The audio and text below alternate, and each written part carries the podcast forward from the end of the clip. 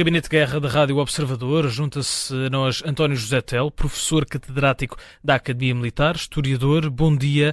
Deixe-me começar com o conflito em Israel e na faixa de Gaza. A fronteira de Rafah abriu hoje de manhã pela primeira vez, desde 7 de outubro, para permitir a saída de feridos palestinianos e cidadãos estrangeiros do enclave. O que é que isto nos diz, professor, sobre os desenvolvimentos da guerra? Eh, bom dia. Vem seguimento de, de outras negociações que têm havido desde o começo.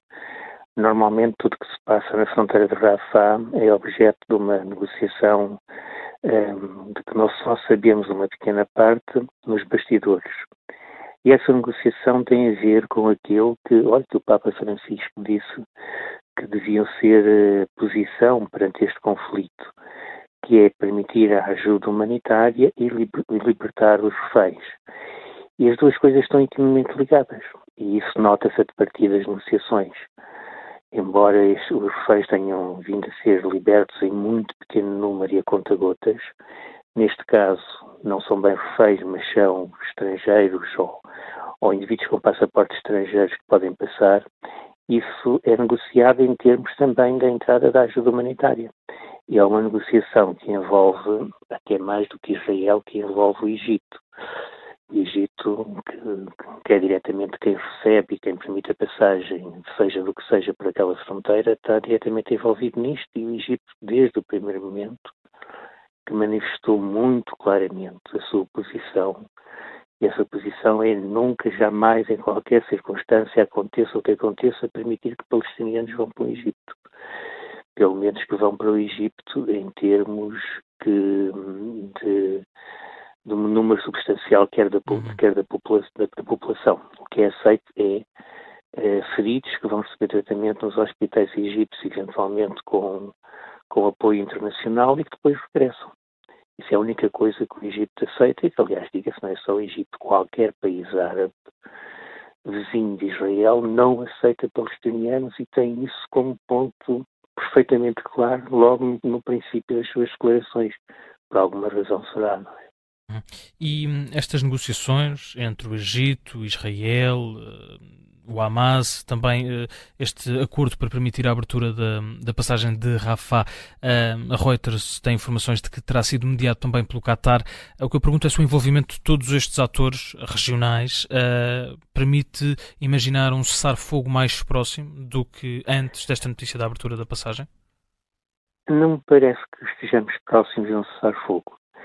É, há um envolvimento do Qatar, evidente, aliás, desde o primeiro momento, é, é, a via principal de comunicação com o Hamas. Há um envolvimento também dos Estados Unidos, que é muito importante.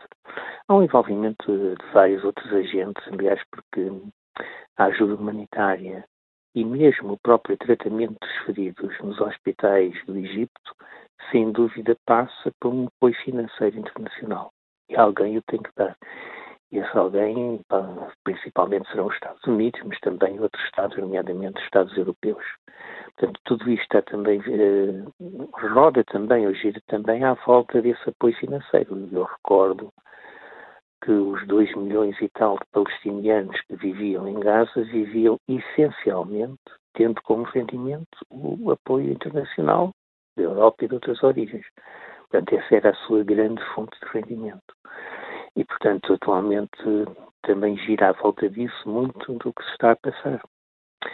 Agora, uh, o, o que isto mostra, de facto, é que o que está em jogo neste conflito é mais do que a guerra entre Israel e o Hamas, é mais do que a questão palestiniana, é de facto todo o equilíbrio da região.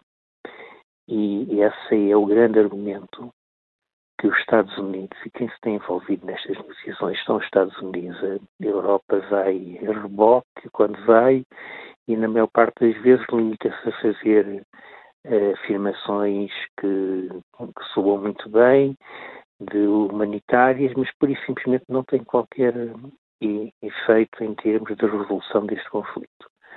O grande argumento dos Estados Unidos para com os Estados Árabes da região, para a maioria deles, pelo menos, é simples nós temos que ver qual é o equilíbrio que vocês querem para o Médio Oriente futuro. E se é um equilíbrio em que grupos fundamentalistas que usam o terrorismo e que combatem os Estados Árabes, a maior parte dos Estados Árabes da região, têm maior peso ou até têm um peso dominante. E esses grupos fundamentalistas, de uma maneira ou de outra, acabam por ser apoiados pelo Irão xiita, quando, de facto, a maior parte dos Estados, pelo menos os governos desses Estados, não é xiita, embora muitos países, o Iraque, por exemplo, é, um, é típico, tenha uma, uma forte minoria xiita, mas maioritariamente não é xiita. Portanto, há aqui uma, uma situação de, equilíbrio da região que é, de facto, o que está em jogo a médio prazo. E que, aliás, foi isso que levou ao envolvimento do Irão desde o primeiro momento. Uhum. E não só, depois, eh, ligado a isto diretamente, estão também os, os grandes poderes. Basta recordar que, por exemplo, na Síria, nós temos bases dos Estados Unidos que vêm da altura do combate ao Estado Islâmico, mas temos também bases russas. Portanto, as duas bases desses dois países que existem na Síria. E não só, depois temos N milícias, muitas delas financiadas, treinadas e armadas pelo Irão. Uh, temos os jihadistas das mais diferentes cores e, e, temos uma situação em que, de facto, em muitos Estados árabes, o, o, o, território que o governo controla é simplesmente uma parte e é um controle parcial, é uma soberania parcial. Portanto, são Estados que vivem no que podemos chamar uma situação de caos, uma situação com múltiplos poderes paralelos no seu território. Uhum. E, e, poderes paralelos que, em alguns casos, são soberanos na pequena parte do território que dominam.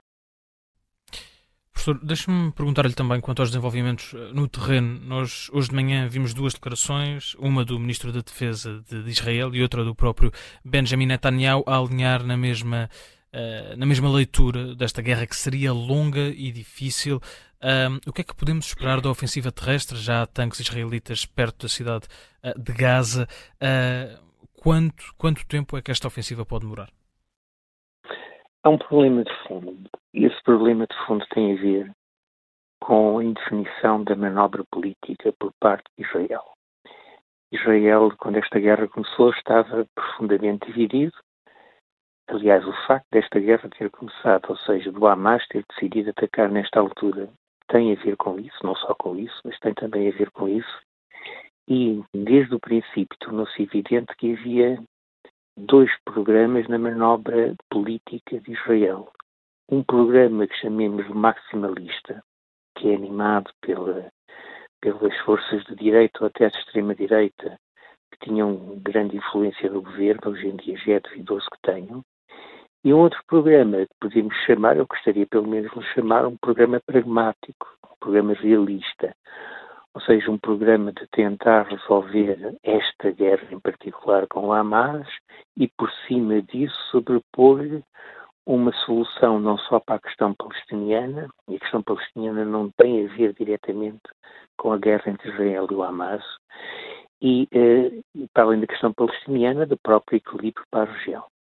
Esse programa pragmático é, no essencial, apoiado pelos Estados Unidos, que sabe que para esse programa pragmático ter que ir para diante, vai ter que conseguir um entendimento com a maior parte dos Estados árabes da região. Estados que antes desta guerra começar, na maior parte, já estavam dispostos a reconhecer o direito de Israel a existir e a reconhecer o Estado de Israel.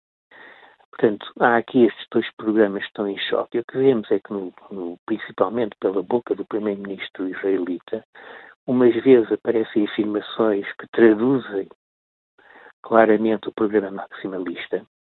E o programa maximalista é o programa de os palestinianos são todos iguais, não há acordo possível, uh, ter, ter que resolver a questão definitivamente com esta guerra.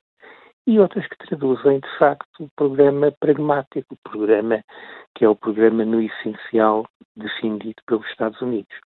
E esta indefinição da manobra política de Israel, em particular do primeiro-ministro que mostrou claramente com esta guerra que não é um estadista, eh, esta indefinição é um dos principais fatores que leva à dificuldade de encontrar uma solução. Repare, eu não duvido que o discurso dos Estados Unidos para com os Estados Árabes é relativamente simples, e mesmo o discurso para com Israel. nós, no final desta, desta crise, de uma maneira ou de outra, vamos ter duas coisas. Vamos ter o Estado de Israel e vamos ter os palestinianos. Portanto, mais vale tentar encontrar uma solução mínima de relacionamento entre o Estado de Israel e os palestinianos. Que depois do que o Hamas fez com o ataque terrorista em larga escala de 7 de outubro, não pode passar pelo Hamas. Portanto, o Hamas, enquanto uh, o seu poder militar, tem que ser eliminado. Israel considera, e os Estados Unidos apoiam isso, que isso é o mínimo em termos do direito de defesa de Israel. Israel foi atacado, tem o direito de se defender de, de onde partiu o ataque e de quem partiu o ataque. Que não são os palestinianos em geral, mas é o Hamas da faixa de Gaza em particular. Portanto, há aqui esse discurso que é feito, que vai ter que se encontrar uma solução por cima da questão do Hamas, vai ter que se encontrar uma solução para o problema palestiniano e vai ter que se encontrar uma solução para os equilíbrios da região. E tudo isto passa, e agora aqui é que o discurso de Israel muda, porque repare, de início Israel dizia é, temos que eliminar o Hamas. Na minha opinião, é uma missão impossível. Depois, em certas alturas, já diz: não, temos que eliminar as capacidades militares do Hamas. E isso já é uma missão possível. Uhum. Dependendo, obviamente, como é entendido, mas já é possível. Agora, continua a ter um discurso baralhado, e que umas vezes aponta para uma coisa, outras vezes aponta para outra. Eu lembro das afirmações, agora não tenho certeza, mas penso que era do Ministro da Defesa de Israel, que inclusive dava uma indicação de que seria um dos planos, é capaz de haver mais que um, de Israel para a faixa de Gaza. Dizia a faixa de Gaza vai ser dividida em três zonas, uma zona norte, uma zona centro e uma zona sul. Primeiro estamos a tratar da zona norte. Evidente que falta entender, saber o que é que é tratar da zona norte. Portanto, aparentemente, um dos planos de Israel é, uma vez resolvida eliminada a capacidade militar do Hamas na Zona Norte, fazer uma declaração de que vamos passar à Zona Centro e permitimos a transferência da população palestiniana para a Zona Norte, uhum. justamente para poder, poder escapar ao ataque principal que vai ser agora na Zona Centro. Agora, é preciso é que Israel defina claramente o objetivo desse ataque principal. E erradicar o Hamas por completo é um objetivo errado. Uh, eliminar a capacidade do Hamas de repetir um ataque como aquele do 7 de setembro é um objetivo possível. Portanto, a indefinição de Israel é um dos factos, a indefinição da sua manobra política, é um dos factos que contribui para manter esta, esta indefinição. E afirmações como essa, de que isto vai ser uma guerra prolongada, são contrárias a isto tudo, porque uma guerra prolongada só, só joga a favor do Hamas. Certo. O Hamas aposta nisso. O Hamas que fez o 7 de outubro foi justamente para provocar isso, para provocar uma guerra prolongada, para provocar uma ação mais forte e mais uh, extremista de Israel e para aproveitar a vaga de indignação que isso iria provocar um pouco por toda a parte para os seus objetivos políticos. Isto, desde o princípio, é uma manobra política. E é uma manobra essencialmente política. É uma manobra essencialmente política que visa objetivo máximo dar mais força na região ao, ao Irão xiita e às muitas milícias fundamentalistas que utilizam métodos terroristas que o, que o Irão apoia e subsidia e arma, que estão no Iraque, que estão na Síria, que estão no Líbano, que estão na Cisjordânia e que estão em Gaza. E, portanto, nisso o Irão é um, é um verdadeiro povo, tem múltiplas milícias, as, as mais diferenciadas, que fomenta. E que fomenta dentro dessa lógica sua desde há, desde há muitos anos. Com a agravante que isto surge, na altura em que, segundo afirmações dos Estados Unidos, o Irão está prestes a conseguir armamento nuclear. E possivelmente essa também foi uma das razões que levou o Irão a desencadear esta crise nesta altura, para facilitar essa transição, para criar uma situação em que essa transição poderá inclusive ser aceita pelo sistema internacional. Portanto, há aqui uma manobra que claramente foi desencadeada pelo Hamas, também claramente em coordenação com outras forças, principalmente do Irão, e eventualmente em coordenação também com forças internacionais, nomeadamente a Rússia, não acredito que seja a China. A China tem um programa completamente diferente, não tem nada a ver com isto. A China tem uma estratégia diferente da Rússia e não, ela não passa por provocar uma crise deste tipo no Médio Oriente. Mas, eh, de facto, há aqui um programa que desde o princípio está a ser, está a ser executado e que a indefinição política clara de Israel facilita. Tem facilitado, tem facilitado os objetivos do Hamas. Israel, nomeadamente, às, às vezes, não é sempre, às vezes apontar para um programa maximalista, está a fazer o jogo do Hamas. Mas está a fazer em cheio, quer dizer, e custa-me perceber como é que uh, políticos inteligentes não entendem isto. Porque, de facto, a situação neste momento é perfeitamente clara. Repara, o Hamas, quando fez o ataque do dia 7 de outubro, uhum. sabia perfeitamente que ia chegar a este, este resultado. Ou seja, que teria que recuar para a faixa de Gaza e que na faixa de Gaza estava necessariamente cercado. E não é só cercado por Israel. Está cercado por Israel, mas está também cercado pelo Egito porque o Egito não permite, em qualquer circunstância, colocou dois corpos de exército naquela pequena fronteira. Dois corpos de exército é uma força imensa. Colocou dois corpos de exército naquela pequena fronteira para não permitir jamais que haja uma passagem de refugiados palestinianos para o Egito. Portanto, está também cercado pelo Egito, não é só por Israel. E o Hamas sabia isto perfeitamente. Portanto, se desencadeou aquele ataque era com, com uma manobra essencialmente política que ultrapassa em muito o próprio Hamas.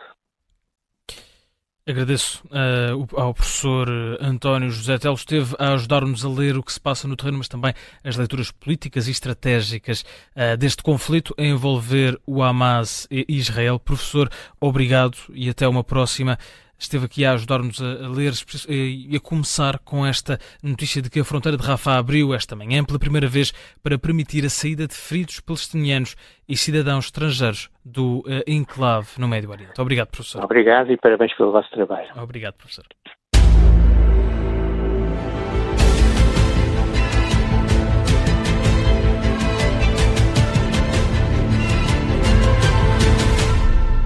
Rádio Observador, Aveiro 88.1